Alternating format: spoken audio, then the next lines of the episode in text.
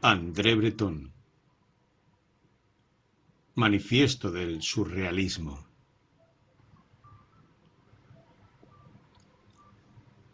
Tanta fe se tiene en la vida, en la vida en su aspecto más precario, en la vida real, naturalmente, que la fe acaba por desaparecer. El hombre, soñador sin remedio, al sentirse de día en día más descontento de su sino, examina con dolor los objetos que le han enseñado a utilizar y que ha obtenido a través de su indiferencia o de su interés, casi siempre a través de su interés, ya que ha consentido someterse al trabajo o, por lo menos, no se ha negado a aprovechar las oportunidades. Lo que él llama oportunidades. Cuando llega a este momento, el hombre es profundamente modesto. Sabe cómo son las mujeres que ha poseído, sabe cómo fueron las risibles aventuras que emprendió, la riqueza y la pobreza nada le importan, y en este aspecto el hombre vuelve a ser como un niño recién nacido. Y en cuanto se refiere a la aprobación de su conciencia moral, reconozco que el hombre puede prescindir de ella sin grandes dificultades. Si le queda un poco de lucidez, no tiene más remedio que dirigir la vista hacia atrás, hacia su infancia que siempre le parecerá maravillosa, por mucho que los cuidados de sus educadores la hayan destrozado. En la infancia la ausencia de toda norma conocida ofrece al hombre la perspectiva de múltiples vidas vividas al mismo tiempo. El hombre hace suya esta ilusión. Solo le interesa la facilidad momentánea, extremada, que todas las cosas ofrecen. Todas las mañanas los niños inician su camino sin inquietudes. Todo está al alcance de la mano. Las peores circunstancias materiales parecen excelentes. Luzca el sol o esté negro el cielo, siempre seguiremos adelante, jamás dormiremos. Pero no se llega muy lejos a lo largo de este camino. Y no se trata solamente de una cuestión de distancia. Las amenazas se acumulan, se cede, se renuncia a una parte del terreno que se debía conquistar.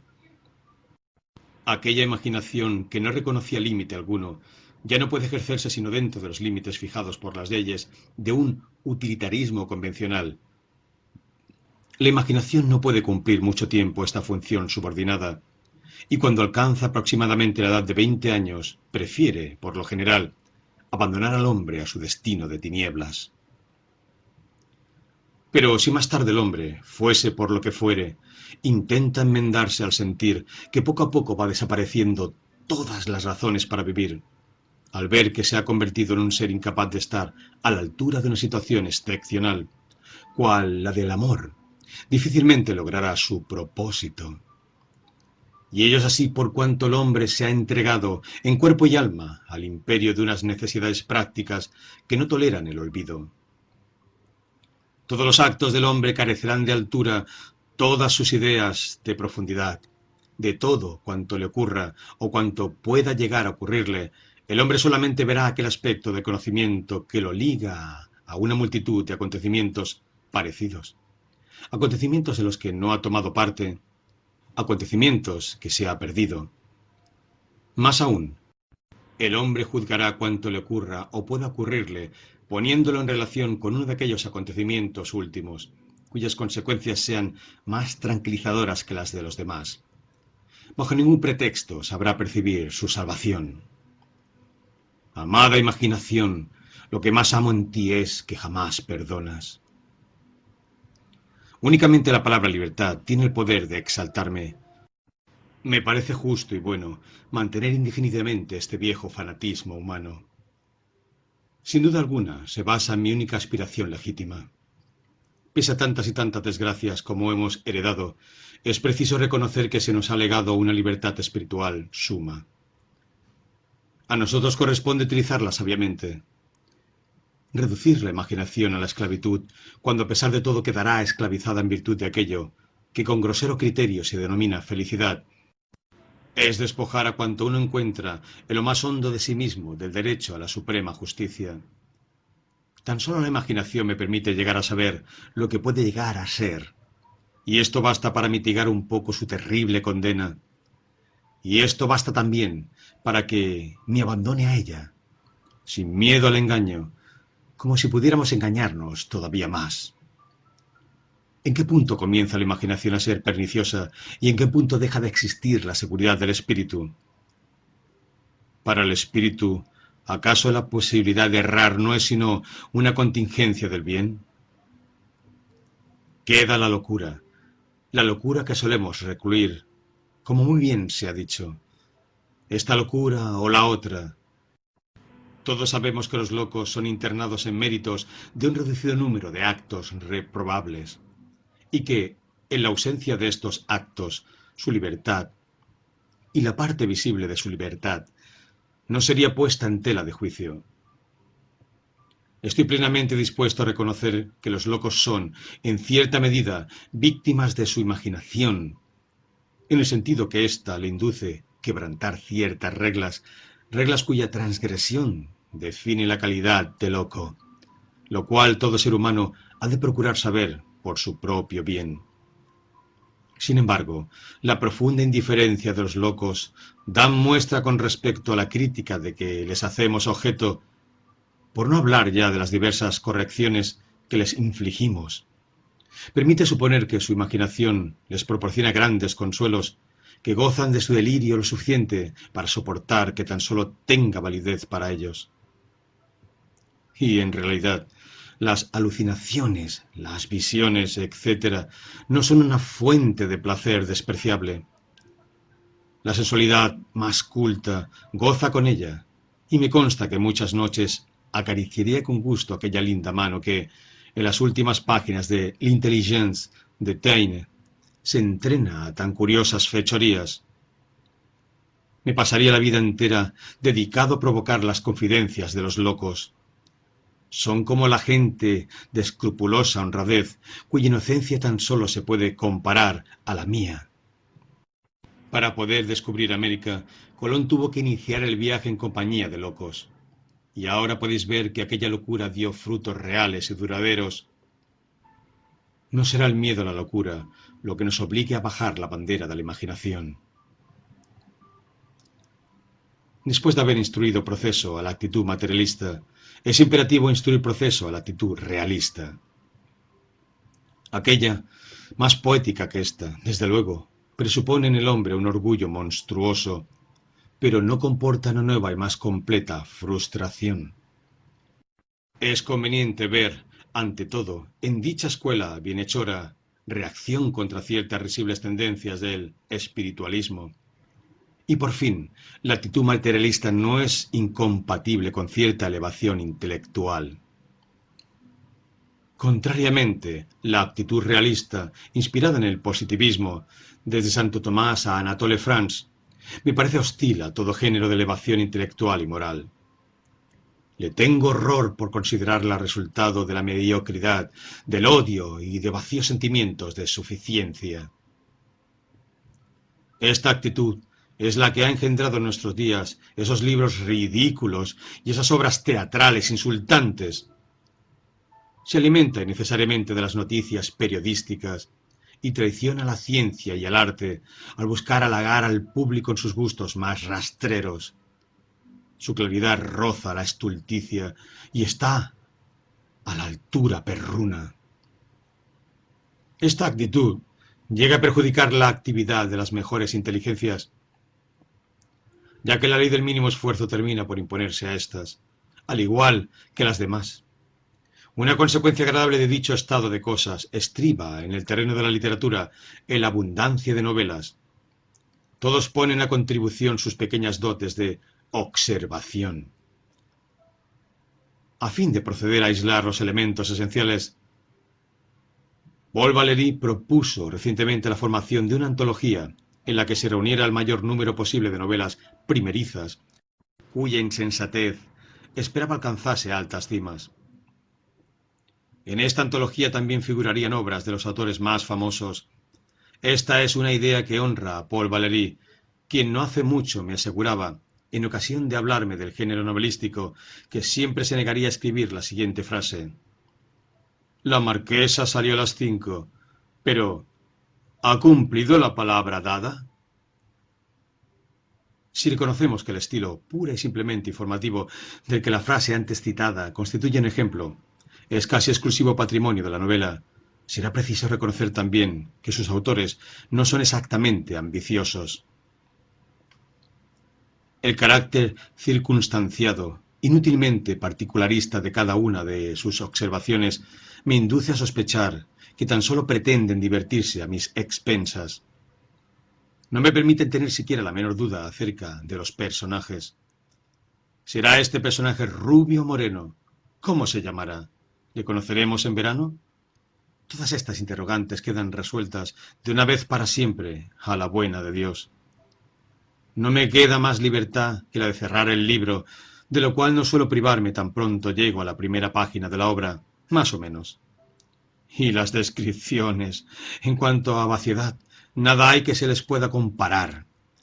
No son más que superposiciones de imágenes de catálogo, de las que el autor se sirve sin limitación alguna, y aprovecha la ocasión para poner bajo mi vista sus tarjetas postales, buscando que, juntamente con él, fije mi atención en los lugares comunes que me ofrece. La pequeña estancia a la que hicieron pasar el joven tenía las paredes cubiertas de papel amarillo. En las ventanas había geranios y estaban cubiertas con cortinillas de muselina. El sol poniente lo iluminaba todo con su luz cruda. En la habitación no había nada digno de ser destacado. Los muebles de madera blanca eran muy viejos un diván de alto respaldo inclinado, ante el diván una mesa de tablero ovalado, un lavabo y un espejo adosados a un entrepaño, unas cuantas sillas arrimadas a las paredes, dos o tres grabados sin valor que representaban a unas señoritas alemanas con pájaros en las manos. A eso se reducía el mobiliario. No estoy dispuesto a admitir que la inteligencia se ocupe, siquiera de paso, de semejantes temas. Habrá quien diga que esta parvularia descripción está en el lugar que le corresponde y que en este punto de la obra el autor tenía sus razones para atormentarme. Pero no por eso dejó de perder el tiempo, porque yo en ningún momento he penetrado en tal estancia. La pereza, la fatiga de los demás no me atraen. Creo que la continuidad de la vida ofrece altibajos demasiado contrastados para que mis minutos de depresión y de debilidad tengan el mismo valor que mis mejores minutos. Quiero que la gente se calle tan pronto deje de sentir. Y quede bien claro que no ataco la falta de originalidad por la falta de originalidad. Me he limitado a decir que no dejo constancia de los momentos nulos de mi vida y que me parece indigno que haya hombres que expresen los momentos que a su juicio son nulos. Permitidme que me salte la descripción arriba reproducida así como muchas otras.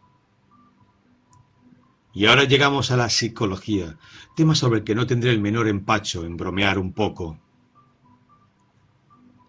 El autor coge un personaje y, tras haberlo descrito, hace peregrinar a su héroe a lo largo y ancho del mundo.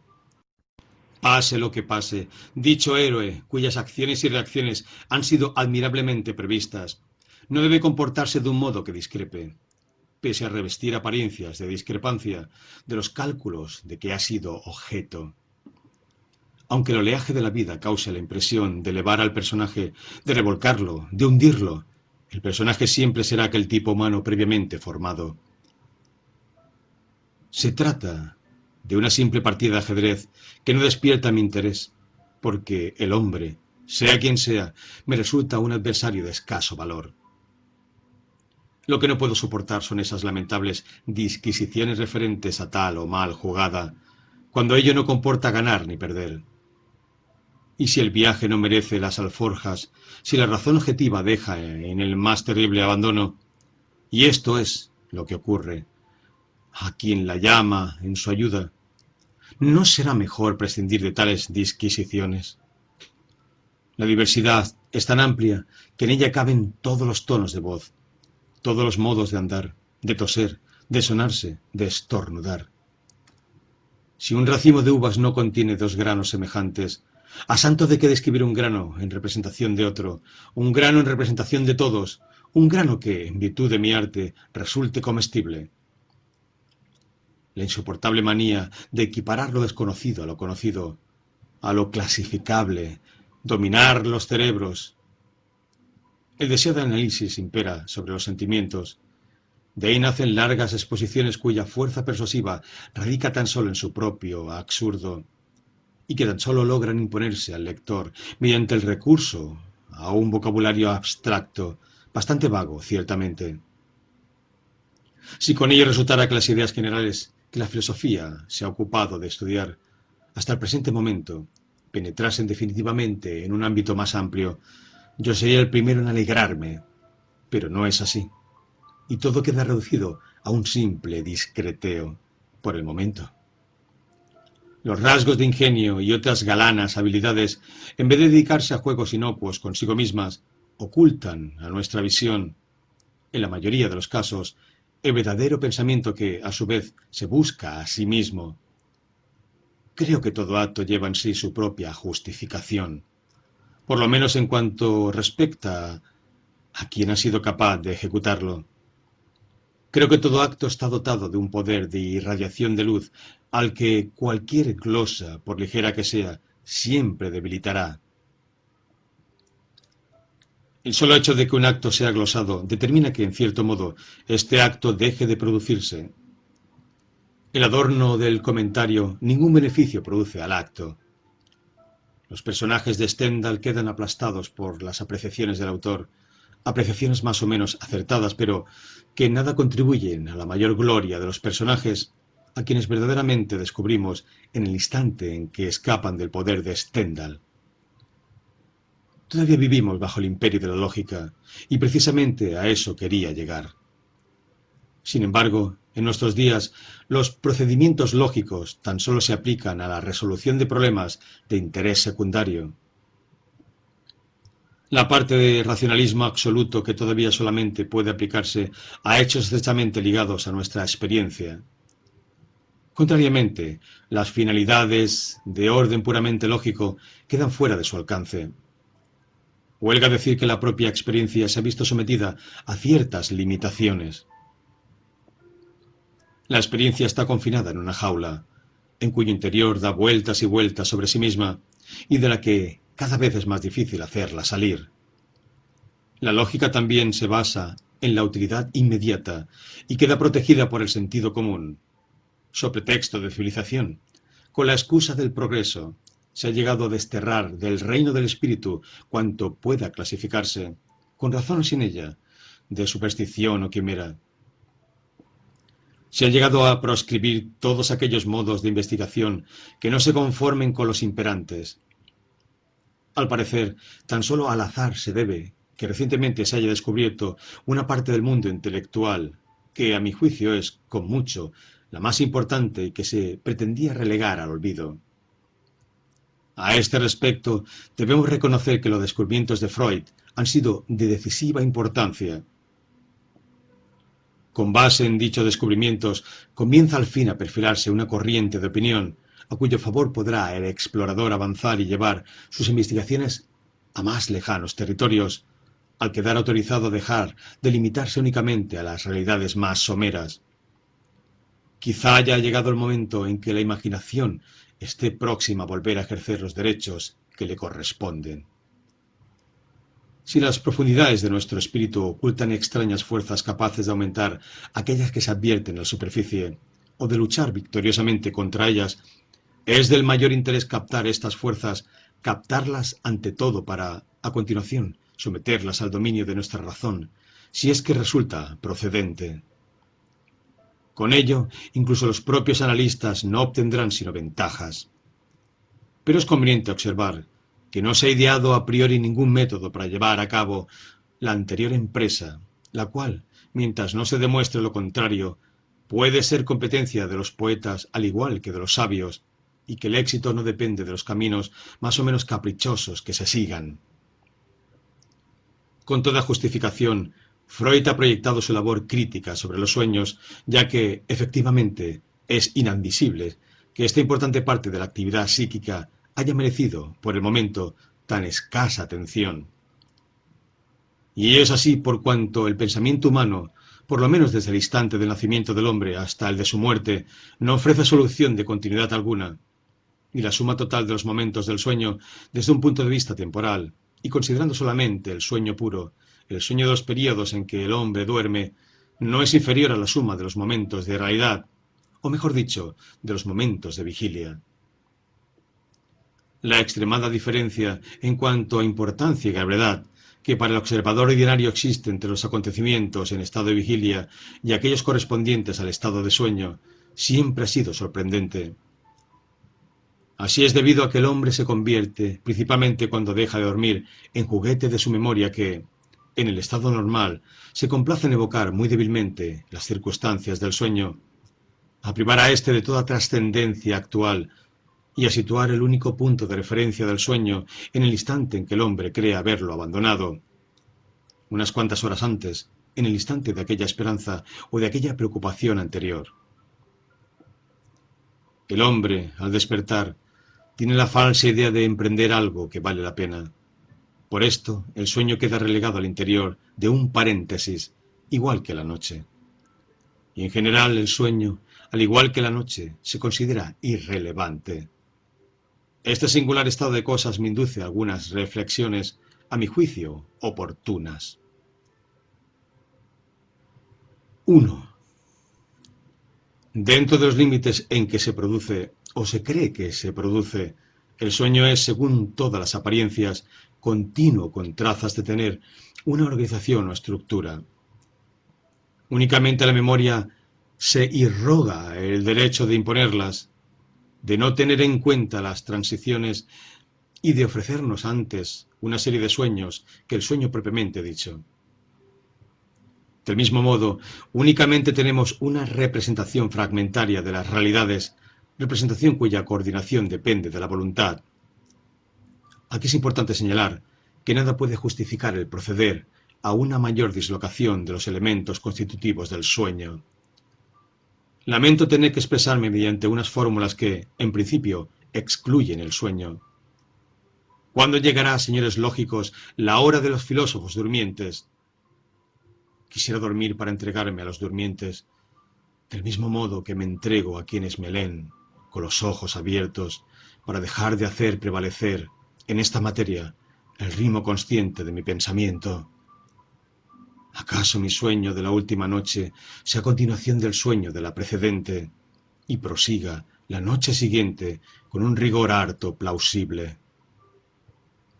Es muy posible, como suele decirse, y habida cuenta de que no se ha demostrado modo alguno que al ocurrir lo antes dicho, la realidad que me ocupa subsista en el estado de sueño, que esté oscuramente presente en una zona ajena a la memoria, ¿Por qué razón no de otorgar al sueño aquello que a veces niego la realidad, este valor de certidumbre que, en el tiempo en que se produce, no queda sujeto a mi escepticismo? ¿Por qué no espero de los indicios del sueño más de lo que espero de mi grado de conciencia de día en día más elevado?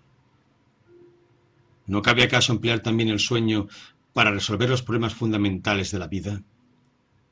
Estas cuestiones son las mismas tanto en, un estado como en el otro, y en el sueño tienen ya carácter de tales cuestiones. ¿Conlleva el sueño menos sanciones que cuanto no sea sueño?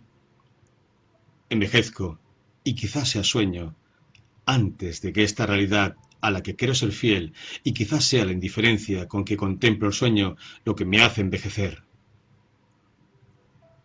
2. Vuelvo una vez más al estado de vigilia. Estoy obligado a considerarlo como un fenómeno de interferencia. Y no solo ocurre que el espíritu da muestras, en estas condiciones, de una extraña tendencia a la desorientación.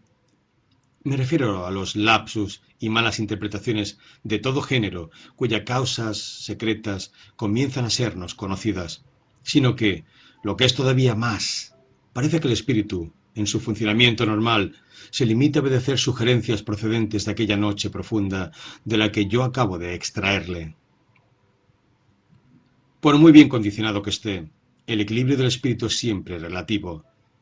El espíritu apenas se atreve a expresarse y caso de que lo haga, se limita a constatar que tal idea, tal mujer, le hace efecto.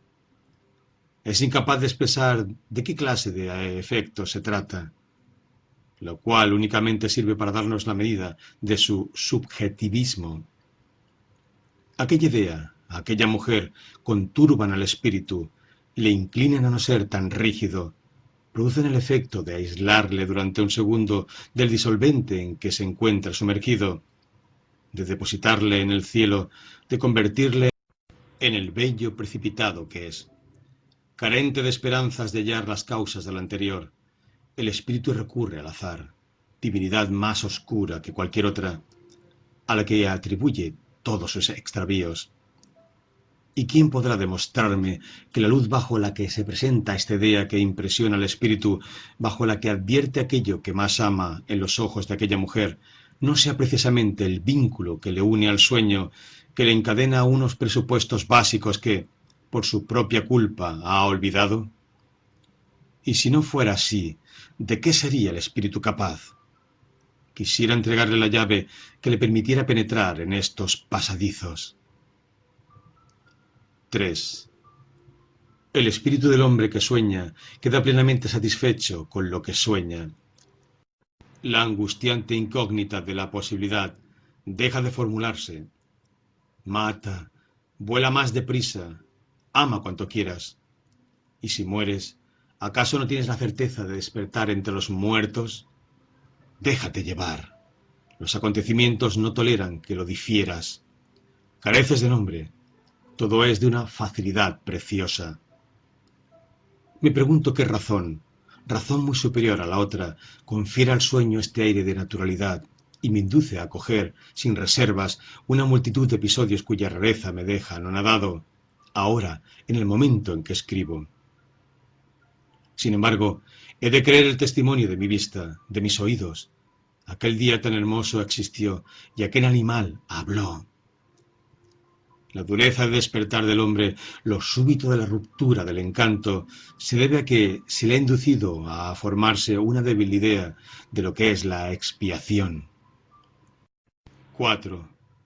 En el instante en que el sueño sea objeto de un examen metódico o en que, por medios aún desconocidos, lleguemos a tener conciencia del sueño en toda su integridad, y esto implica una disciplina de la memoria que tan solo se puede lograr en el curso de varias generaciones, en la que se comenzaría por registrar ante todo los hechos más destacados, o en que su curva se desarrolle con una regularidad y amplitud hasta el momento desconocidas, cabrá esperar que los misterios que dejen de serlo nos ofrezcan la visión de un gran misterio.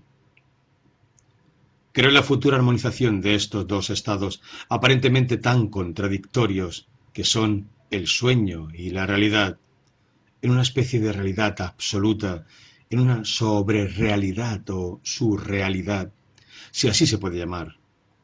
Esto es la conquista que pretendo, en la certeza de jamás conseguirla, pero demasiado olvidadizo de la perspectiva de la muerte para privarme de anticipar un poco los goces de tal posesión. Se cuenta que todos los días, en el momento de disponerse a dormir, Saint Paul Rousse hacía colocar en la puerta de su mansión de Camaguet un cartel en el que se leía El poeta trabaja. Habría mucho más que añadir sobre este tema, pero tan solo me he propuesto tocarlo ligeramente y de pasada, ya que se trata de algo que requiere una exposición muy larga y mucho más rigurosa. Más adelante volveré a ocuparme de él. En la presente ocasión he escrito con el propósito de hacer justicia a lo maravilloso, de situar en su justo contexto este odio hacia lo maravilloso que ciertos hombres padecen, este ridículo que algunos pretenden atribuir a lo maravilloso. Digámoslo claramente, lo maravilloso es siempre bello, todo lo maravilloso, sea lo que fuere, es bello, e incluso debemos decir que solamente lo maravilloso es bello. En el ámbito de la literatura, únicamente lo maravilloso puede dar vida a las obras pertenecientes a géneros inferiores, tal como el novelístico y en general todos los que se sirven de la anécdota. El monje de Lewis constituye una admirable demostración de lo anterior. El soplo de lo maravilloso penetra la obra entera. Mucho antes de que el autor haya liberado sus personajes de toda servidumbre temporal se nota que están prestos a actuar con su orgullo carente de precedentes. Aquella pasión de eternidad que les eleva incesantemente da acentos inolvidables a su tortura y a la mía. A mi entender, este libro exalta ante todo, desde el principio al fin, y de la manera más pura que jamás se haya dado, cuanto en el espíritu aspira a elevarse del suelo. Y esta obra, una vez despojada de su fabulación novelesca, de moda en la época en que se fue escrita, constituyen ejemplo de justeza y de inocente grandeza. A mi juicio, pocas son las obras que la superan y el personaje de Matilde, en especial, es la creación más conmovedora que cabe anotar en las partidas del activo de aquella moda de figuración en literatura. Matilde no es tanto un personaje cuanto una constante tentación. Y si un personaje no es una tentación, ¿qué otra cosa puede ser? Extremada tentación la de Matilde. El principio Nada es imposible para quien quiere arriesgarse. Tiene en el monje su máxima fuerza de convicción. Las apariciones ejercen en esta obra una función lógica, por cuanto el espíritu crítico no se preocupa de desmentirlas. Del mismo modo, el castigo de Ambrosio queda tratado de manera plenamente legítima, ya que a fin de cuentas es aceptado por el espíritu crítico como un desenlace natural. Quizá parezca injustificado que haya empleado el anterior ejemplo al referirme a lo maravilloso, cuando las literaturas nórdicas y las orientales se han servido de él constantemente, por no hablar ya de las literaturas propiamente religiosas de todos los países. Sin embargo, si así lo he hecho, ello se debe a que los ejemplos que estas literaturas hubieran podido proporcionarme están plagadas de puerilidades, ya que se dirigen a niños. En un principio, estos no pueden percibir lo maravilloso y después no conservan la suficiente virginidad espiritual para que piel de asno les produzca demasiado placer. Por encantadores que sean los cuentos de hadas, el hombre se sentiría frustrado si tuviera que alimentarse solo con ellos. Y por otra parte, reconozco que no todos los cuentos de hadas son adecuados para los adultos. La trama de adorables inverosimilitudes exige una mayor finura espiritual que la propia de muchos adultos, y una de ser capaz de esperar todavía mayores locuras. Pero la sensibilidad jamás cambia radicalmente. El miedo, la atracción sentida hacia lo insólito, el azar, el amor al lujo, son recursos que nunca se utilizarán estérilmente. Hay muchos cuentos que escribir con destino a los mayores, cuentos que todavía son casi azules. Lo maravilloso no siempre es igual en todas las épocas. Lo maravilloso participa oscuramente de cierta clase de revelación general de la que tan solo percibimos los detalles. Estos son las ruinas románticas, el maniquí moderno o cualquier otro símbolo susceptible de conmover la sensibilidad humana durante cierto tiempo. Sin embargo, en estos cuadros que nos hacen sonreír se refleja siempre la irremediable inquietud humana, y por esto he fijado mi atención en ellos, ya que los estimo inseparablemente unidos a ciertas producciones geniales que están más dolorosamente influenciadas por aquella inquietud que muchas otras obras. Y al decirlo, pienso en los patíbulos de Bilón, en los griegos de Agassin, en los divanes de Baudelaire. Coinciden con un eclipse del buen gusto que soportar muy bien, por cuanto considero que el buen gusto es una formidable lacra. En el ambiente de mal gusto propio de mi época, me esfuerzo en llegar lejos que cualquier otro. Si hubiese vivido en 1820, yo hubiera hablado de la ensangrentada monja y no hubiera ahorrado aquel astuto y trivial disimulemos de que habla el Cuesin enamorado de la parodia. Y yo hubiese utilizado las gigantescas metáforas en todas las fases tal como Cuisine dice, del curso del disco plateado.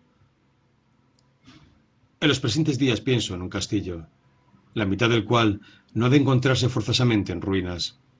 Este castillo es mío, y le veo situado en un lugar agreste, no muy lejos de París. Las dependencias de este castillo son infinitas, y su interior ha sido terriblemente restaurado, de modo que no deja nada de desear en cuanto se refiere a comodidades. Ante la puerta que la sombra de los árboles ocultan, hay automóviles que esperan. Algunos de mis amigos viven en él. Ahí va Luis de Aragón, que abandona el castillo y apenas tiene tiempo para deciros adiós. Philippe se levanta con las estrellas y Paul Eloire, nuestro gran Eloire, todavía no ha regresado.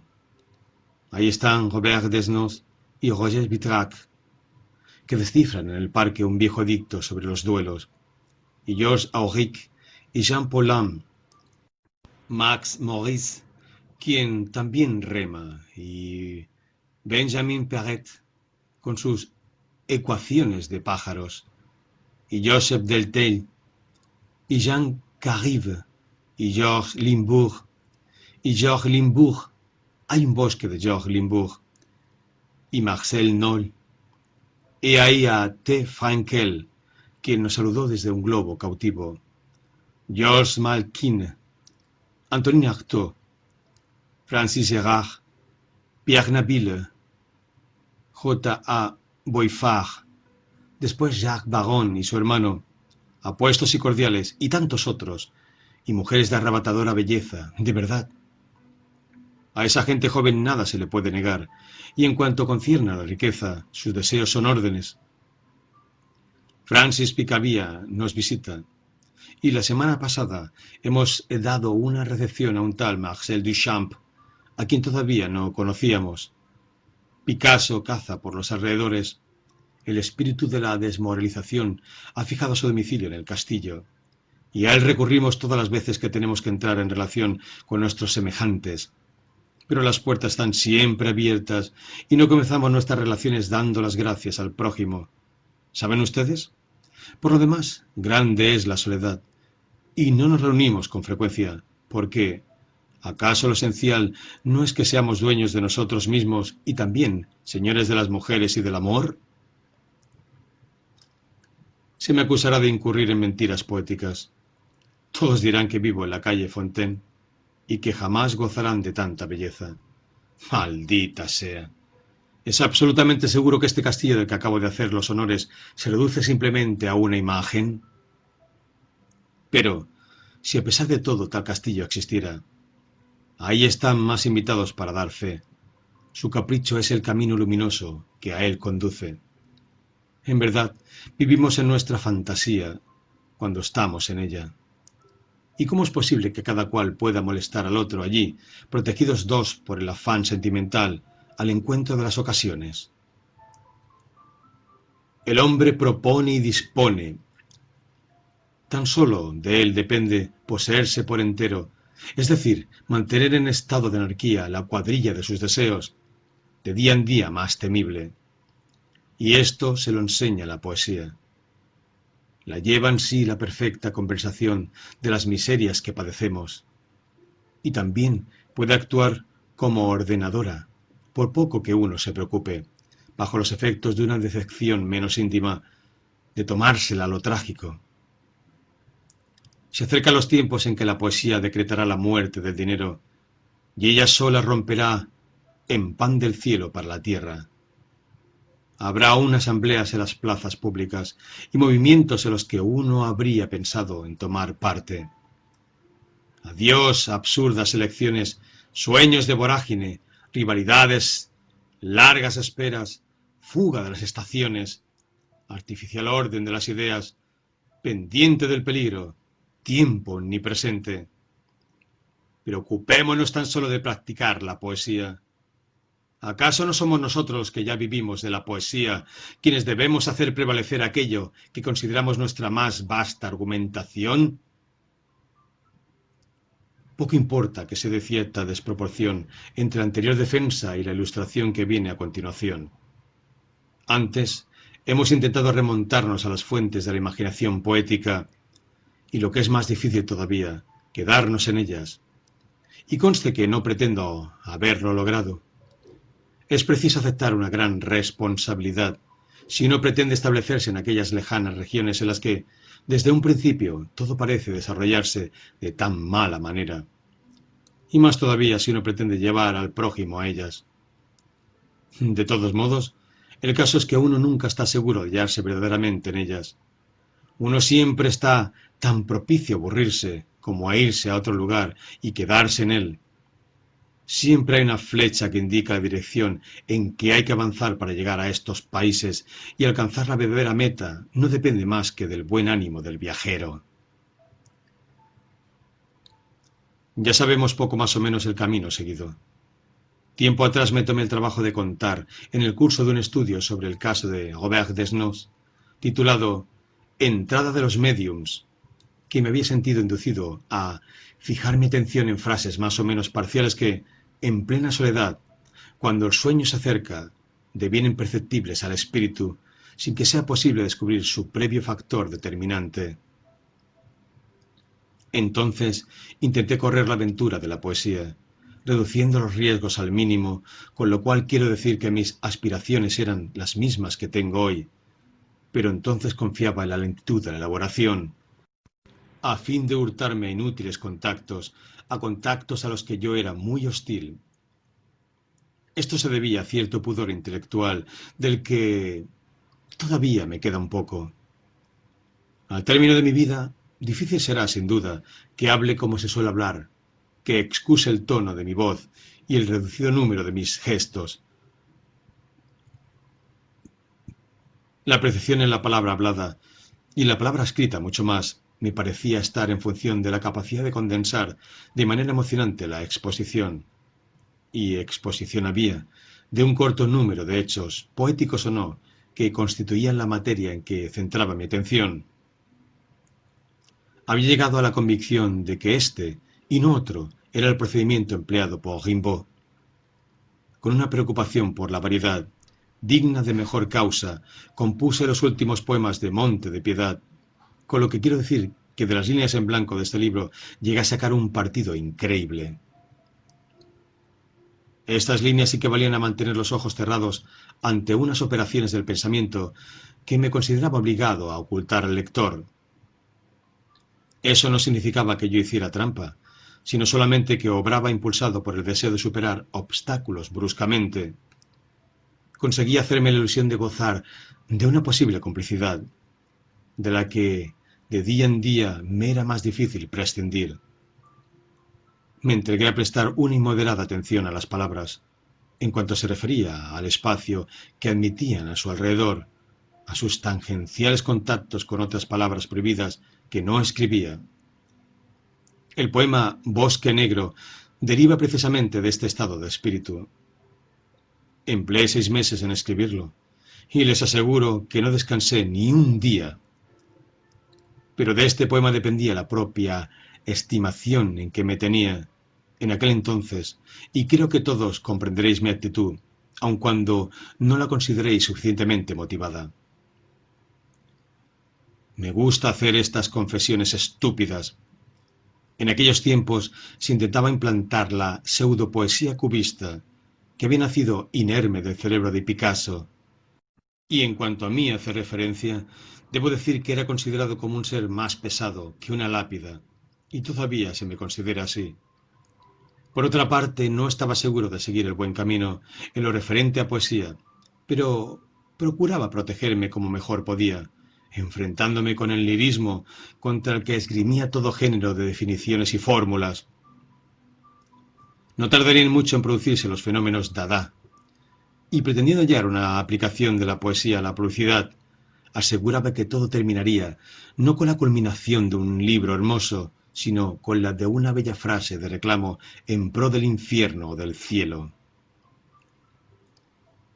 En esta época, un hombre que, por lo menos, era tan pesado como yo, es decir, Pierre Verdi, escribió, La imagen es una creación pura del espíritu. La imagen no puede nacer de una comparación, sino del acercamiento de dos realidades más o menos lejanas. Cuanto más lejana y justas sean las concomitancias de las dos realidades objeto de aproximación, más fuerte será la imagen, más fuerza emotiva y más realidad poética tendrá. Estas palabras, un tanto sibilinas para los profanos, tenían gran fuerza reveladora, y yo las medité durante mucho tiempo. Pero la imagen se me escapaba. La estética de Reverdy, estética totalmente a posteriori, me inducía a confundir las causas con los efectos. En el curso de mis meditaciones renuncié definitivamente a mi anterior punto de vista. El caso es que una noche, antes de caer dormido, percibí, netamente articulada hasta el punto de que resultaba imposible cambiar ni una sola palabra, pero ajena al sonido de la voz, de cualquier voz, una frase harto, rara, que llegaba hasta mí sin llevar en sí el menor rastro de aquellos acontecimientos de que, según las revelaciones de la conciencia, en aquel entonces me ocupaba, y la frase me pareció muy insistente, era una frase que casi me atrevería a decir estaba pegada al cristal.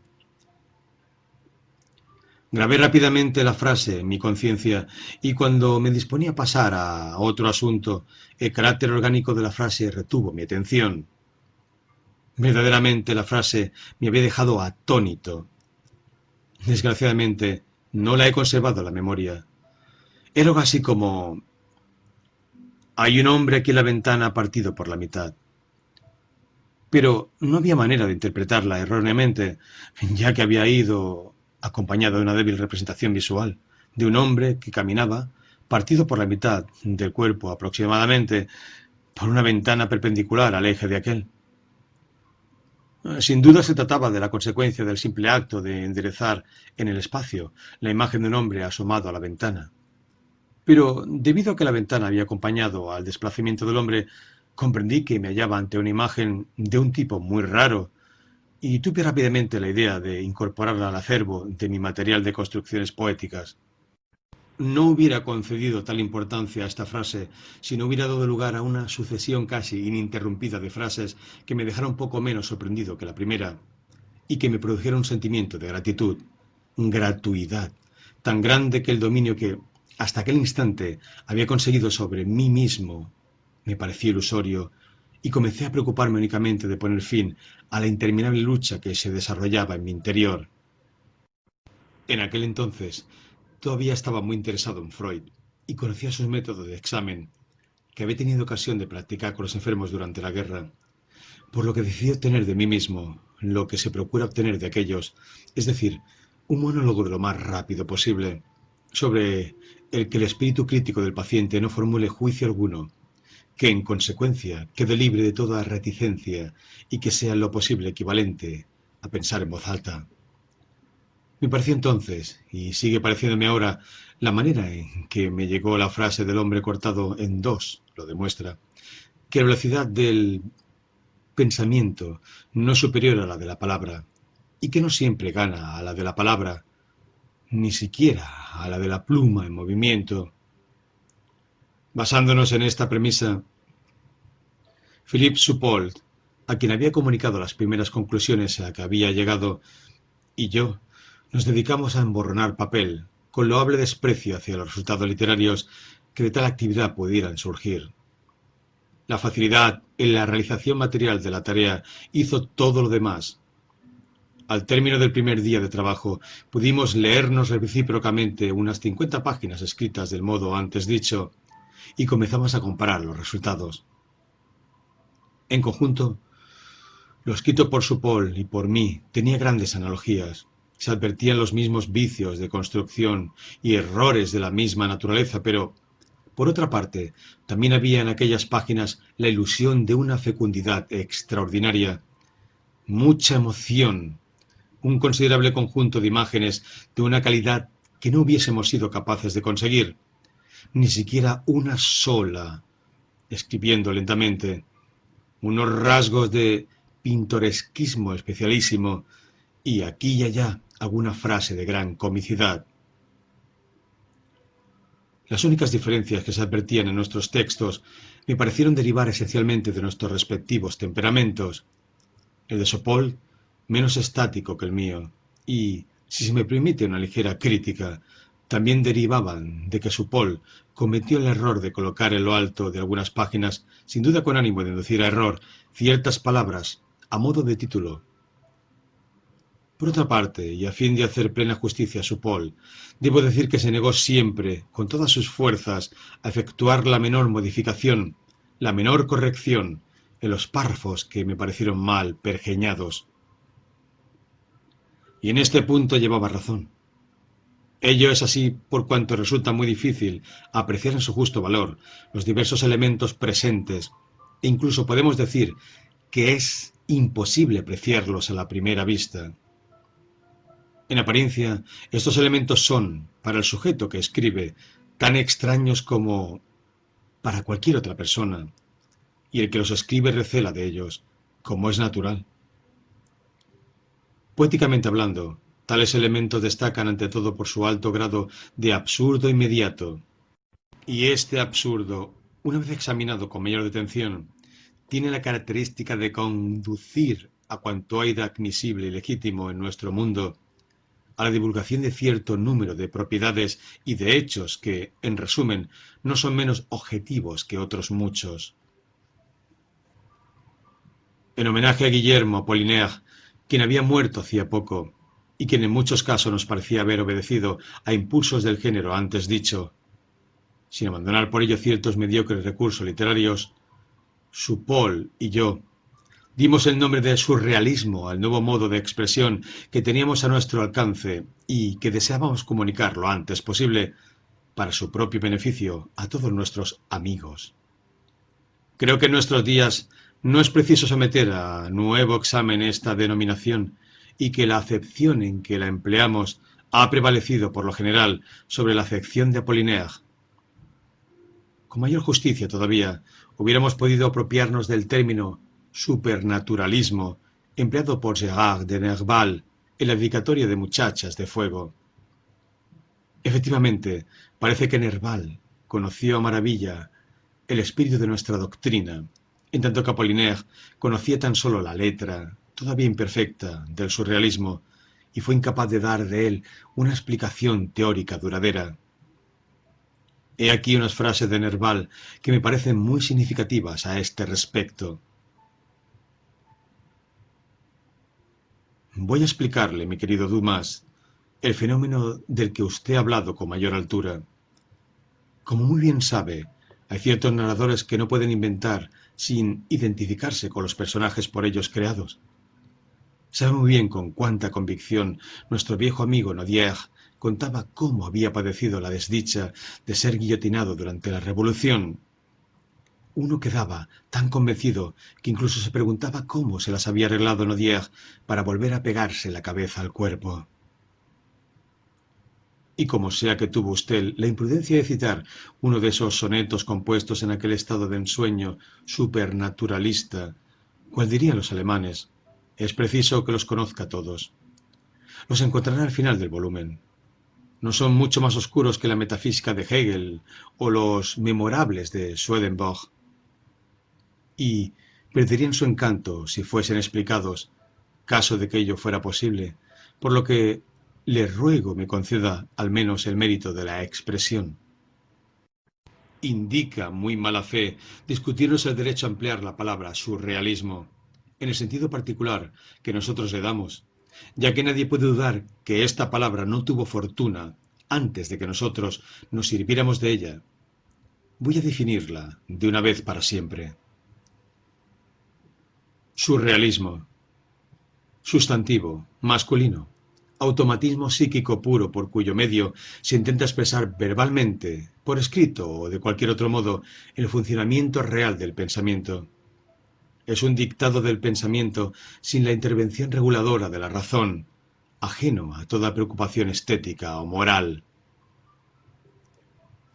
Enciclopedia. Filosofía. El surrealismo se basa en la creencia en la realidad superior de ciertas formas de asociación desdeñadas hasta la aparición del mismo, y en el libre ejercicio del pensamiento, tiende a destruir definitivamente todos los restantes mecanismos psíquicos y a sustituirlos en la resolución de los principales problemas de la vida.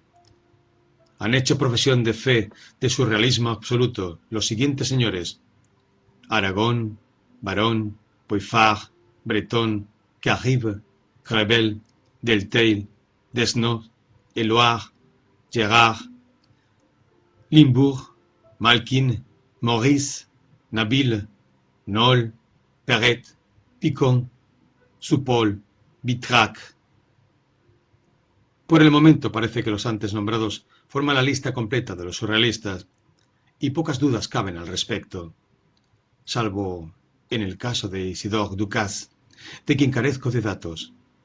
Cierto es que si únicamente nos fijamos en los resultados, buen número de poetas podían pasar por surrealistas, comenzando por Dante y también en sus mejores momentos el propio Shakespeare.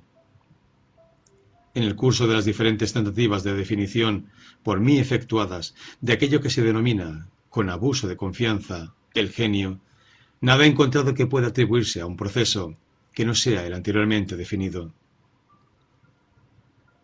Las noches de Young son surrealistas de cabo a rabo. Desgraciadamente no se trata más que de un sacerdote que habla, de un mal sacerdote, sin duda, pero sacerdote al fin.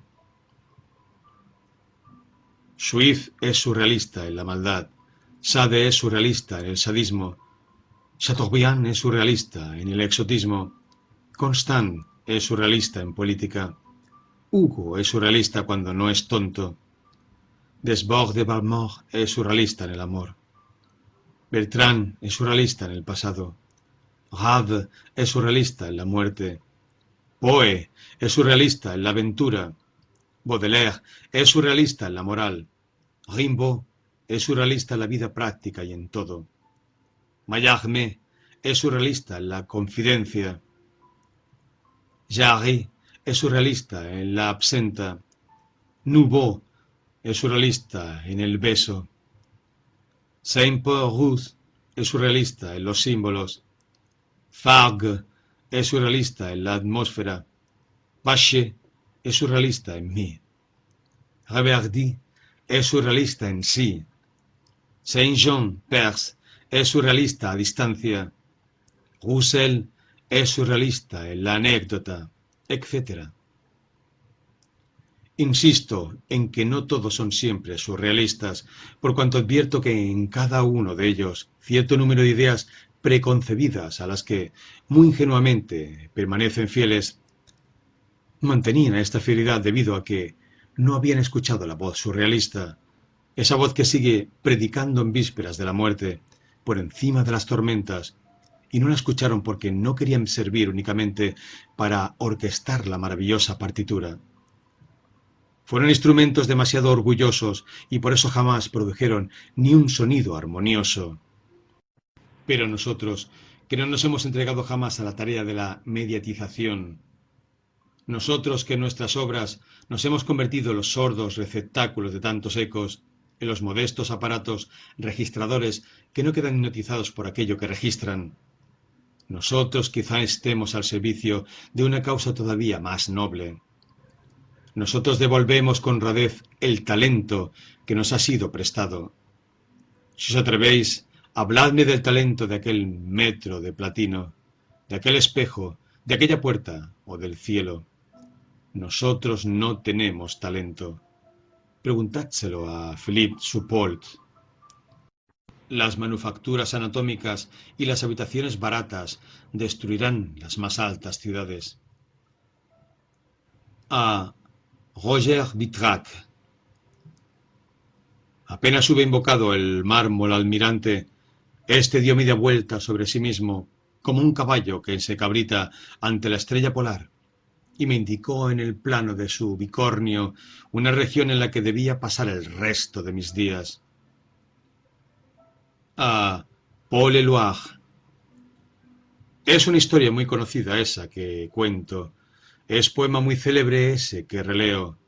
Estoy apoyado en un muro, verdeantes las orejas y calcinados los labios. A Max Maurice.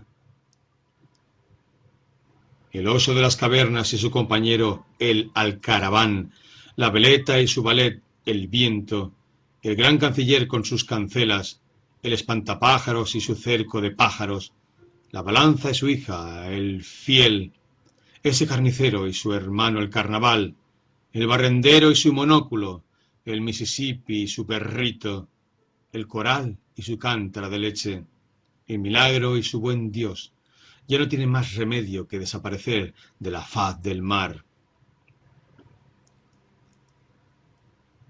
A Joseph del Tail. Sí, Creo la virtud de los pájaros, y basta una pluma para hacerme morir de risa. A Luis Agagón.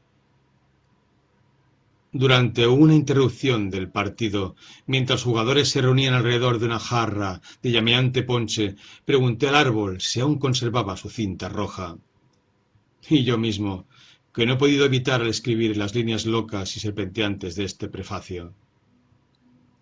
Preguntad a Robert Desnos, quien quizás sea el que, en nuestro grupo, está más cerca de la verdad surrealista, quien, en sus obras todavía inéditas y en el curso de las múltiples experiencias a que se ha sometido, ha justificado plenamente las esperanzas que puse en el surrealismo y me ha inducido a esperar aún más de él. En la actualidad, Desnos habla en surrealista cuando le da la gana. La prodigiosa agilidad con que sigue oralmente su pensamiento nos admira tanto cuanto nos complacen sus espléndidos discursos, discursos que se pierden porque Texnos, en vez de fijarlos, prefiere hacer otras cosas más importantes. Texnos lee en sí mismo como en un libro abierto y no se preocupa de retener las hojas que el viento de su vida se lleva. Secretos del arte mágico del surrealismo. Composición surrealista escrita, o primer y último chorro. Ordenad que os traigan recado de escribir. Después de haberos situado en un lugar que sea lo más propicio posible a la concentración de vuestro espíritu, al repliegue de vuestro espíritu sobre sí mismo, entrad en el estado más pasivo o receptivo de que seáis capaces Prescindid de vuestro genio, de vuestro talento y del genio y el talento de los demás. Decíos, hasta empaparos de ello, que la literatura es uno de los más tristes caminos que llevan a todas partes. Escribid deprisa, sin tema preconcebido. Escribid lo suficientemente deprisa para no poder refrenaros y para no tener la tentación de leer lo escrito. La primera fase se os ocurrirá por sí misma, ya que en cada segundo que pasa hay una frase, extraña a nuestro pensamiento consciente, que desea exteriorizarse. Resulta muy difícil pronunciarse con respecto a la frase inmediata siguiente. Esta frase participa, sin duda, de nuestra actividad consciente y de la otra, al mismo tiempo, si es que reconocemos que el hecho de haber escrito la primera produce un mínimo de perfección. Pero eso poco ha de importaros. Ahí es donde radica en su mayor parte el interés del juego surrealista.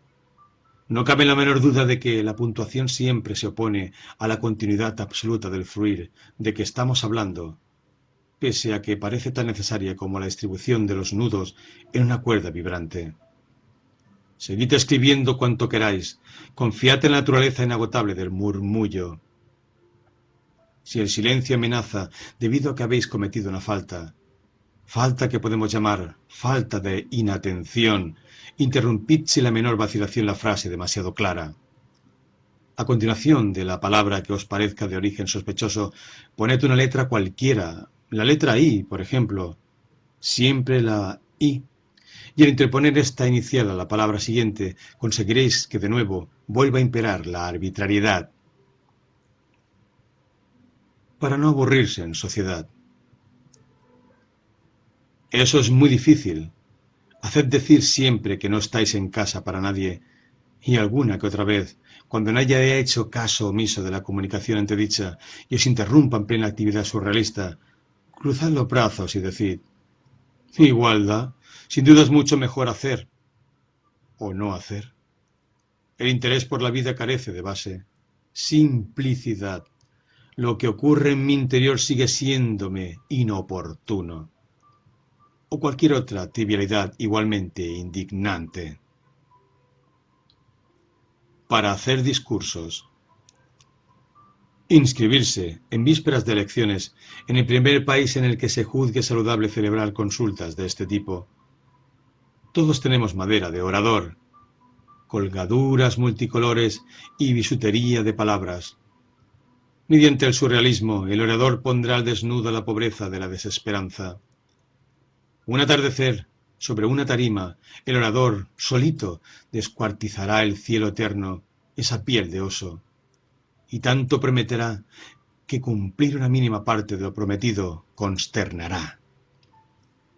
Dará a las reivindicaciones de un pueblo entero un matiz parcial y lamentable. Obligará a los más irreductibles enemigos a comulgar en un deseo secreto que hará saltar en pedazos a las patrias. Y lo conseguirá con solo dejarse elevar por la palabra inmensa que se funde en la piedad y rueda en el odio. Incapaz de desfallecer, jugará el terciopelo de todos los desfallecimientos. Será verdaderamente elegido, y las más tiernas mujeres le amarán con violencia. Para escribir falsas novelas. Seáis quien seáis, si el corazón así os lo aconseja, que mate unas cuantas hojas de laurel, y sin empeñaros en mantener vivo este débil fuego, comenzad una novela. El surrealismo os lo permitirá. Os bastará con clavar la aguja de la belleza fija sobre la acción. En esto consiste el truco. Habrá personajes de perfiles lo bastante distintos. En vuestra escritura, sus nombres son solamente una cuestión de mayúscula y se comportarán con la misma seguridad con respecto a los verbos activos con que se comporta el pronombre il en francés, con respecto a las palabras pleu, a, faute, etc. Los personajes mandarán a los verbos, valga la expresión, y en aquellos casos en que la observación, la reflexión y las facultades de generalización no sirvan para nada, podéis tener la seguridad de que los personajes actuarán como si vosotros hubierais tenido mil intenciones que, en realidad, no habéis tenido. De esta manera, provistos de un reducido número de características físicas y morales, estos seres que, en realidad, tampoco os deben, no se apartarán de cierta línea de conducta de la que vosotros ya no os tendréis que ocupar.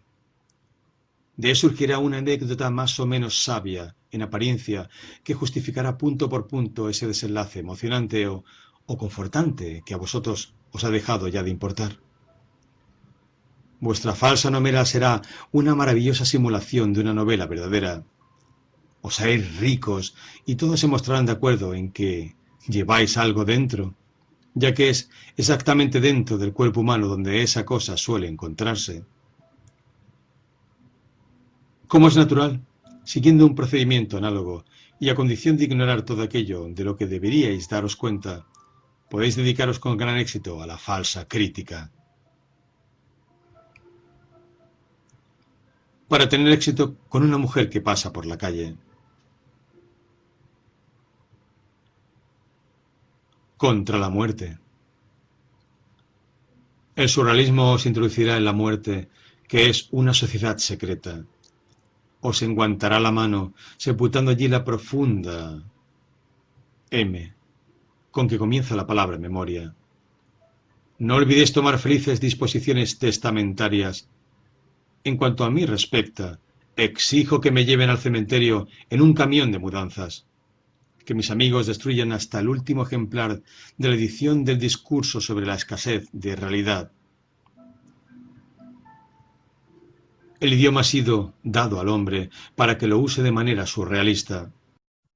En la medida en que al hombre es indispensable hacerse comprender, consigue expresarse mejor o peor, y con ello asegurar el ejercicio de ciertas funciones consideradas como las más primarias. Hablar o escribir una carta no presenta verdaderas dificultades siempre que el hombre no se proponga una finalidad superior a las que se encuentran en un término medio. Es decir, siempre que se limite a conversar, por el placer de conversar, con cualquier otra persona. En estos casos el hombre no sufre ansiedad alguna en lo que respecta a las palabras que ha de pronunciar, ni a la frase que seguirá a la que acaba de pronunciar. A una pregunta muy sencilla será capaz de contestar sin la menor vacilación. Si no está a afecto de tics, adquiridos en el trato con los demás, el hombre puede pronunciarse espontáneamente sobre cierto reducido número de temas. Y para hacer esto no tiene ninguna necesidad de devanarse los sesos, ni de plantearse problemas previos de ningún género. ¿Y quién habrá podido hacerse creer que esta facultad de primera intención tan solo le perjudica cuando se propone entablar relaciones verbales de naturaleza más compleja? No hay ningún tema cuyo tratamiento le impida hablar y escribir generosamente. Los actos de escucharse y leerse a uno mismo solo tienen el efecto de obstaculizar lo oculto, el admirable recurso. No, no, no tengo ninguna necesidad urgente de comprenderme. Basta. Siempre me comprenderé. Si tal o cual frase mía me produce de momento una ligera decepción, confío en que la frase siguiente enmendará los hierros y me cuido muy mucho de no volverla a escribir ni corregirla. Únicamente la menor falta de aliento puede serme fatal. Las palabras, los grupos de palabras que se suceden, practican entre sí la más intensa solidaridad. No es función mía favorecer a unas en perjuicio de las otras. La solución debe correr a cargo de una maravillosa compensación, y esta compensación siempre se produce. Este lenguaje sin reserva, al que siempre procuro dar validez, este lenguaje que me parece adaptarse a todas las circunstancias de la vida, este lenguaje no solo no me priva ni siquiera de uno de mis medios, sino que me da una extraordinaria lucidez, y lo hace en el terreno en que menos podía esperarlo. Llegaré incluso a afirmar que este lenguaje me instruye, ya que, en efecto, me ha ocurrido emplear surrealistamente palabras cuyo sentido había olvidado. Inmediatamente después he podido verificar que el uso dado a estas palabras respondía exactamente a su definición, esto nos induce a creer que no se aprende, sino que uno no hace más que reaprender. De esta manera he llegado a familiarizarme con giros muy hermosos, y no hablo únicamente de la conciencia poética de las cosas, que tan solo he conseguido adquirir mediante el contacto espiritual con ellas, mil veces repetido. Las formas del lenguaje surrealista se adaptan todavía mejor al diálogo. En el diálogo hay dos pensamientos frente a frente. Mientras uno se manifiesta, el otro se ocupa del que se manifiesta. Pero, ¿de qué modo se ocupa de él? Suponer que se lo incorpora sería admitir que, en determinado momento, le sería factible vivir enteramente merced a aquel otro pensamiento, lo cual resulta bastante improbable. En realidad, la atención que presta al pensamiento segundo es de carácter totalmente externo ya que únicamente se concede el lujo de aprobar o desaprobar, generalmente desaprobar, con todos los respetos de que el hombre es capaz. Este modo de hablar no permite abordar el fondo de la cuestión. Mi atención, fija en una invitación que no puede rechazar sin incurrir en grosería, trata el pensamiento ajeno como si fuese un enemigo. En las conversaciones corrientes, el pensamiento fija y conquista casi siempre las palabras y las oraciones ajenas, de las que luego se servirá. El pensamiento me pone en situación de sacar partido de estas palabras y oraciones en la réplica, gracias a desvirtuarlas. Esto es especialmente cierto en ciertos estados mentales patológicos en los que las alteraciones sensoriales absorben toda la atención del enfermo, quien, al responder a las preguntas que se le formulan, se limita a apoderarse de la última palabra que ha oído o de la última porción de una frase surrealista que ha dejado cierto rastro en su espíritu. ¿Qué edad tiene usted? Usted, egoísmo. ¿Cómo se llama usted? Cuarenta y cinco casas. Síntoma de Ganser o de las respuestas marginales. No hay ninguna conversación en la que no se dé cierto desorden. El esfuerzo en pro de la sociabilidad que las preside y la costumbre que de sostenerlas tenemos son los únicos factores que consiguen ocultarnos temporalmente aquel hecho. Asimismo, la mayor debilidad de todo libro estriba en entrar constantemente en conflicto con el espíritu de sus mejores lectores.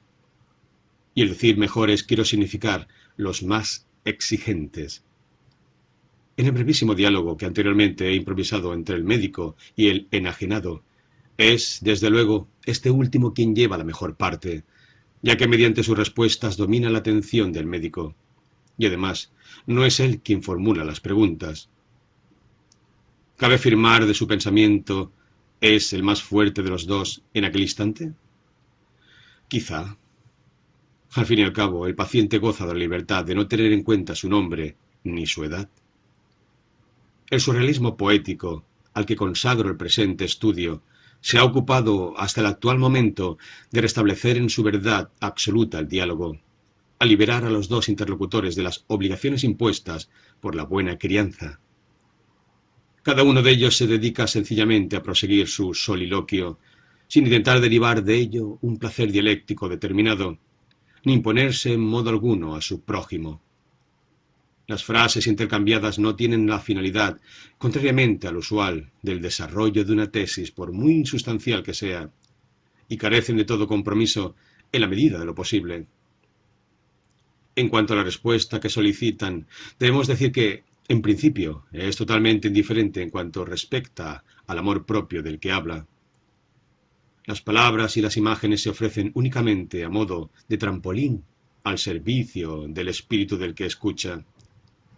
Este es el modo en que se ofrecen las palabras y las imágenes en los campos magnéticos. Primera obra puramente surrealista, y especialmente las páginas bajo el común título de Barreras, en donde Supolt y yo nos comportamos como interlocutores imparciales. El surrealismo no permite a aquellos que se entregan a él abandonarlo cuando mejor les plazca. Todo induce a creer que el surrealismo actúa sobre los espíritus tal como actúan los estupefacientes. Al igual que estos crea un cierto estado de necesidad y puede inducir al hombre a tremendas rebeliones. También podemos decir que el surrealismo es un paraíso harto artificial, y la afición a este paraíso deriva del estudio de Baudelaire, al igual que la afición a los restantes paraísos artificiales. El análisis de los misteriosos efectos y de los especiales gozos que el surrealismo puede engendrar no puede faltar en el presente estudio, y es de advertir que, en muchos aspectos, el surrealismo parece un vicio nuevo, que no es privilegio exclusivo de unos cuantos individuos, sino que, como el hashish, puede satisfacer a todos los que tienen gustos refinados. 1. Hay imágenes surrealistas que son como aquellas imágenes producidas por el opio, que el hombre no evoca, sino que se le ofrecen espontáneamente, despóticamente, sin que las pueda apartar de sí, por cuanto la voluntad ha perdido su fuerza y ha dejado de gobernar las facultades. Naturalmente, faltaría saber si las imágenes en general han sido alguna vez evocadas. Si nos atenemos, tal como yo hago, a la definición de Reverdy no parece que sea posible aproximar voluntariamente aquello que él denomina dos realidades distantes. La aproximación ocurre o no ocurre, y eso es todo. Niego con toda solemnidad que, en el caso de Reverdy, imágenes como por el cauce del arroyo fluye una canción, o el día se desplegó como un blanco mantel, o el mundo regresa al interior de un saco. Comporten el menor grado de premeditación. A mi juicio, es erróneo pretender que el espíritu ha aprehendido las relaciones entre dos realidades en él presentes. Para empezar, digamos que el espíritu no ha percibido nada conscientemente. Contrariamente de la aproximación fortuita de dos términos, ha surgido una luz especial, la luz de la imagen, ante la que nos mostramos infinitamente sensibles. El valor de la imagen está en función de la belleza, de la chispa que produce, y en consecuencia está en función de la diferencia que potencia entre los dos elementos conductores. Cuando esta diferencia apenas existe, como en el caso de las comparaciones, la chispa no nace. A mi juicio, no está en la mano del hombre poder de conseguir la aproximación de dos realidades tan distantes como aquellas a que antes nos hemos referido. Por cuanto a ello, se opone el principio de la asociación de ideas, tal como lo entendemos. De lo contrario, solo nos quedaría el recurso de volver a adoptar un arte de carácter elíptico que Reverdy condena, tal como yo lo condeno.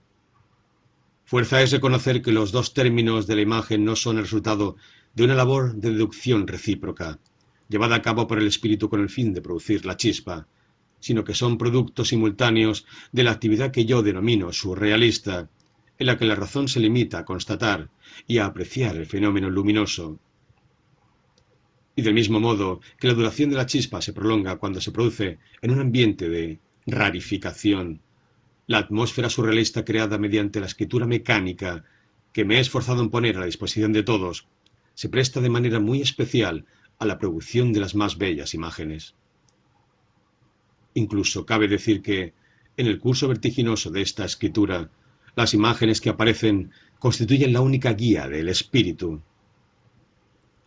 Poco a poco, el espíritu queda convencido del valor de realidad suprema de estas imágenes, limitándose al principio a sentirlas. El espíritu pronto se da cuenta de que estas imágenes son acordes con la razón y aumentan sus conocimientos. El espíritu adquiere plena conciencia de las ilimitadas extensiones en que se manifiestan sus deseos, en las que el pro y el contra se armonizan sin cesar, y las que su ceguera deja de ser peligrosa. El espíritu avanza, atraído por estas imágenes que le arrebatan, que apenas le dejan el tiempo preciso para soplarse el fuego que arde en sus dedos. Vive las más bella de todas las noches, en la noche cruzada por la luz del relámpago, la noche de los relámpagos. Tras esta noche, el día es la noche. Los innumerables tipos de imágenes surrealistas exigen una clasificación que, por el momento, no voy a pretender efectuar. Agrupar estas imágenes según sus afinidades particulares me llevaría demasiado lejos. Esencialmente, quiero tan solo tener en consideración sus excelencias comunes, no voy a ocultar que para mí la imagen más fuerte es aquella que contiene el más alto grado de arbitrariedad, aquella que más tiempo tardamos en traducir al lenguaje práctico, sea debido a que llevan sí una enorme dosis de contradicción, sea causa de que uno de sus términos esté curiosamente oculto, sea porque tras haber presentado la apariencia de ser sensacional, se desarrolla después débilmente, que la imagen cierre bruscamente el ángulo de su compás, sea porque de ella se derive una justificación formal irrisoria, sea porque pertenezca a la clase de las imágenes alucinantes, sea porque preste de un modo muy natural la máscara de lo abstracto a lo que es concreto, sea por todo lo contrario, sea porque implique la negación de alguna propiedad física elemental, sea porque dé risa. He aquí unos cuantos ejemplos de imágenes correctas. Los rubíes del Champaña, Lotremont. Bello como la ley de paralización del desarrollo del pecho de los adultos, cuya propensión al crecimiento no guarda la debida relación con la cantidad de moléculas que su organismo produce. Lotremont. Una iglesia se alzaba sonora como una campana. Philippe En el sueño de Rose la vie hay un enano salido de un pozo que come pan por la noche. Aubert Desnos. Sobre el puente se balanceaba el rocío con cabeza de gata. André Breton. Un poco a la izquierda, en mi divino firmamento, percibo, aunque sin duda es tan solo un vapor de sangre y asesinatos, el brillante despintado de las perturbaciones de la libertad. Luis Agagón. En el interior del bosque incendiado, frescos los leones se han quedado. Roger Vitrac. El color de las medias de una mujer no es obligatoriamente la imagen de sus ojos, lo cual ha inducido a decir a un filósofo cuyo nombre es inútil hacer constar. Los cefalópodos tienen más razones que los cuadrúpedos para odiar el progreso. Max Maurice. 1. Tanto si se quiere como si no, ahí hay materia para satisfacer muchas necesidades del espíritu. Todas estas imágenes parecen atestiguar que el espíritu ha alcanzado la madurez suficiente para gozar de más satisfacciones que aquellas que por lo general se le conceden. Este es el único medio de que dispone para sacar partido de la cantidad ideal de acontecimientos de que está preñado. Estas imágenes le dan la medida de su normal disipación y de los inconvenientes que ésta le comporta.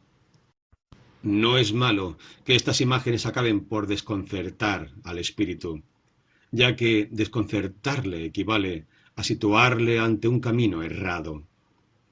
Las frases que he citado contribuyen grandemente a ello. Pero el espíritu, que sabe saborearlas, obtiene de ellas la certidumbre de hallarse en el buen camino.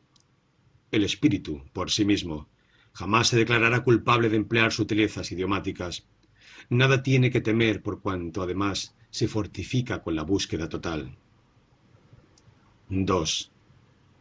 El espíritu que se sumerge en el surrealismo revive exaltadamente la mejor parte de su infancia.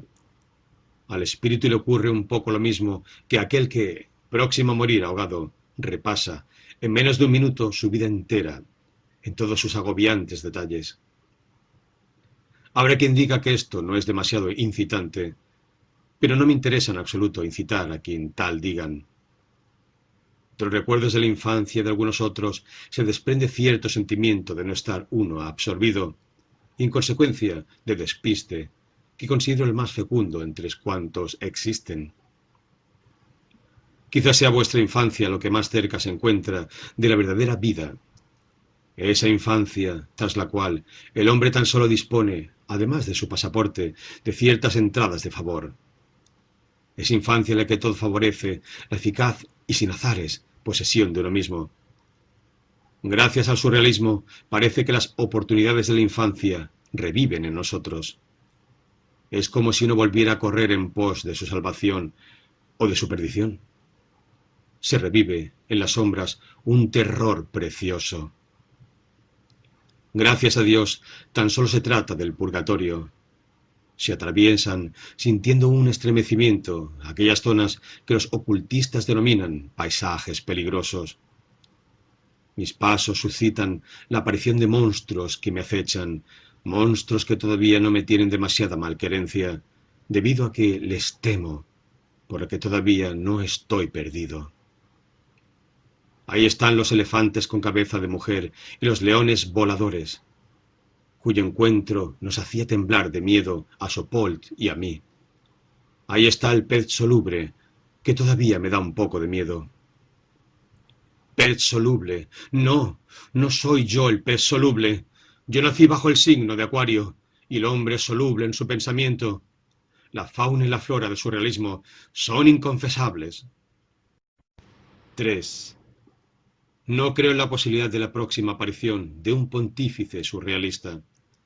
Las características comunes a todos los textos del género, entre ellos los que acabo de citar, así como muchos otros que por sí solos nos podrían proporcionar un riguroso desglose analítico, lógico y gramatical, no impiden una cierta evolución de la prosa surrealista al paso del tiempo.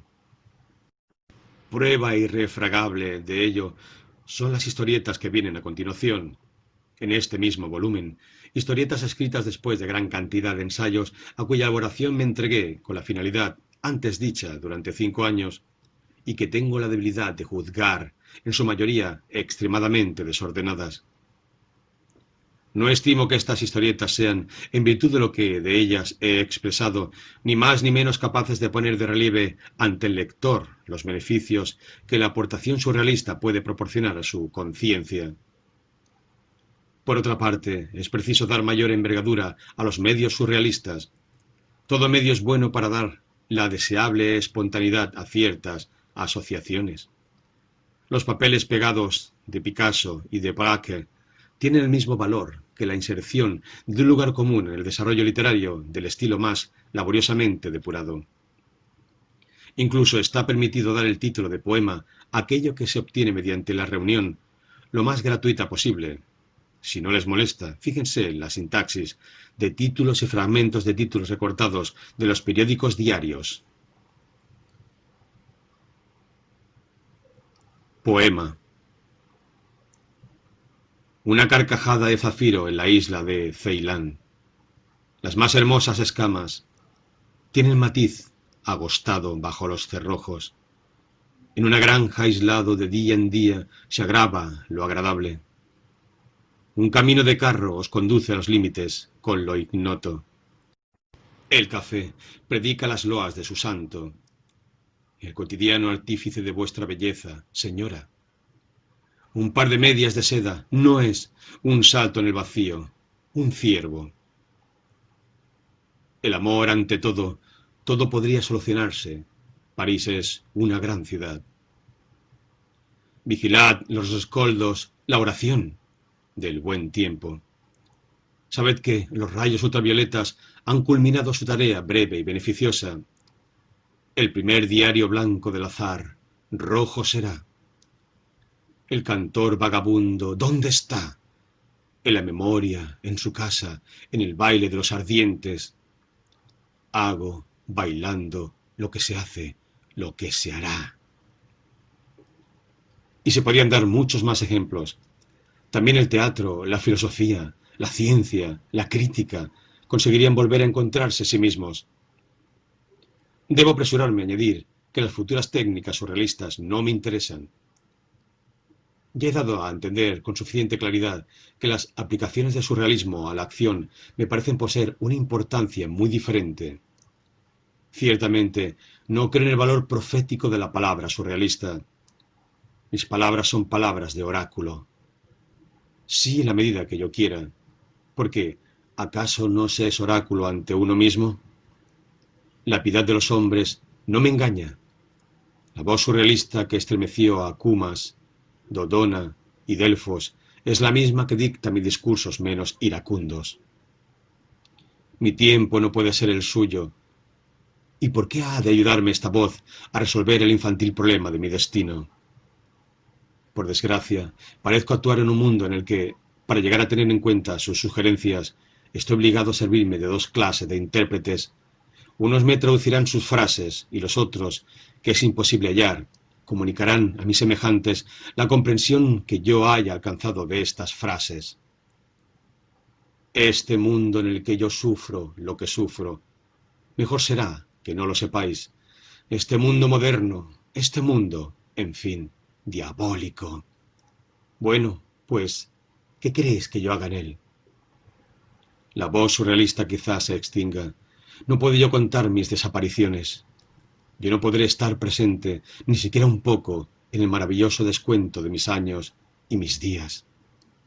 Seré como Nijinsky, a quien el año pasado llevaron a los ballets rusos, y no pudo comprender qué clase de espectáculo era aquel al que asistía. Quedaré solo, muy solo en mí, indiferente a todos los vales del mundo. Os doy todo lo que he hecho y todo lo que no he hecho.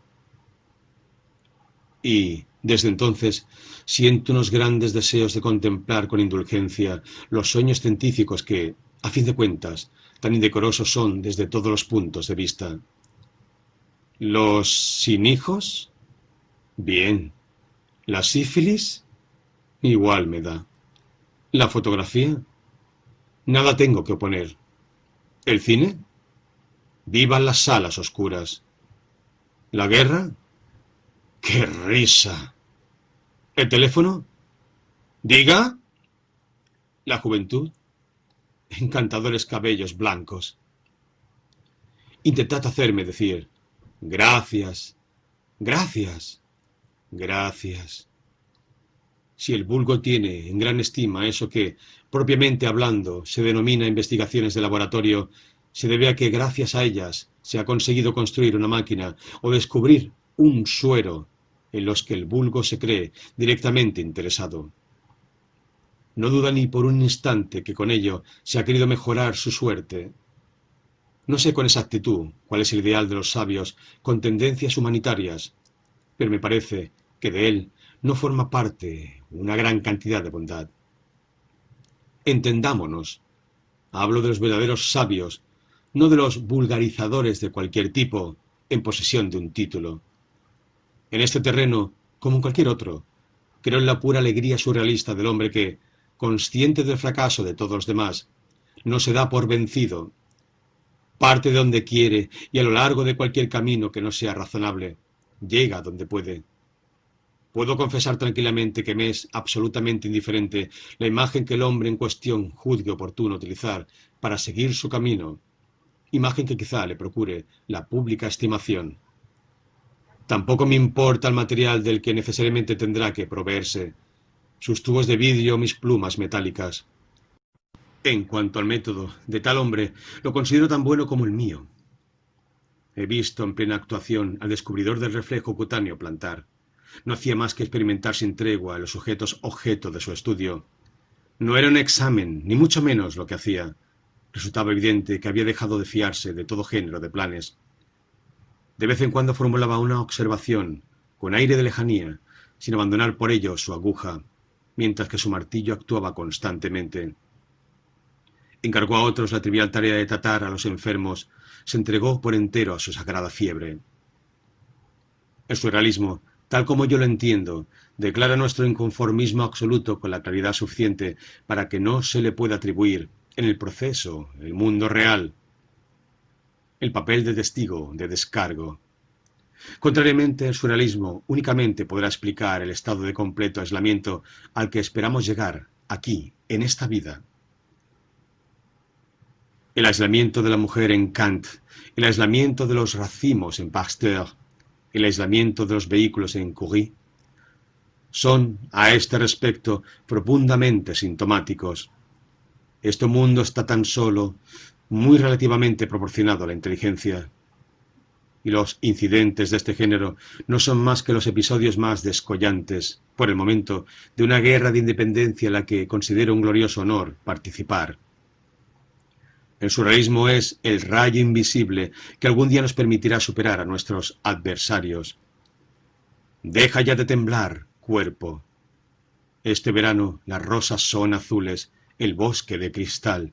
La tierra envuelta en verdor me causa tan poca impresión como un fantasma. Vivir y dejar de vivir son soluciones imaginarias. La existencia está en otra parte.